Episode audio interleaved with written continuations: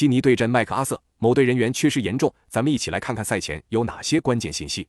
一、本场比赛是一场新南威尔士州的德比，两队都有一定的额外动力，尤其是本场是节礼日的比赛，更是渴望获胜。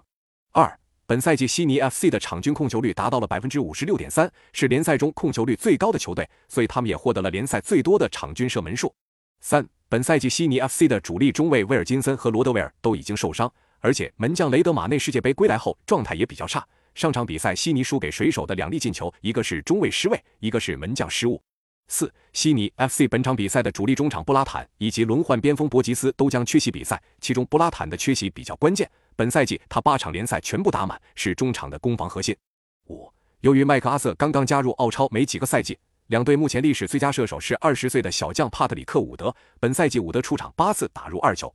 六，麦克阿瑟主教练德怀特约克当年在澳超效力过悉尼 FC 一个赛季。并且帮助悉尼 FC 拿下了零五至零六赛季的澳超冠军。那么本场比赛你更看好谁？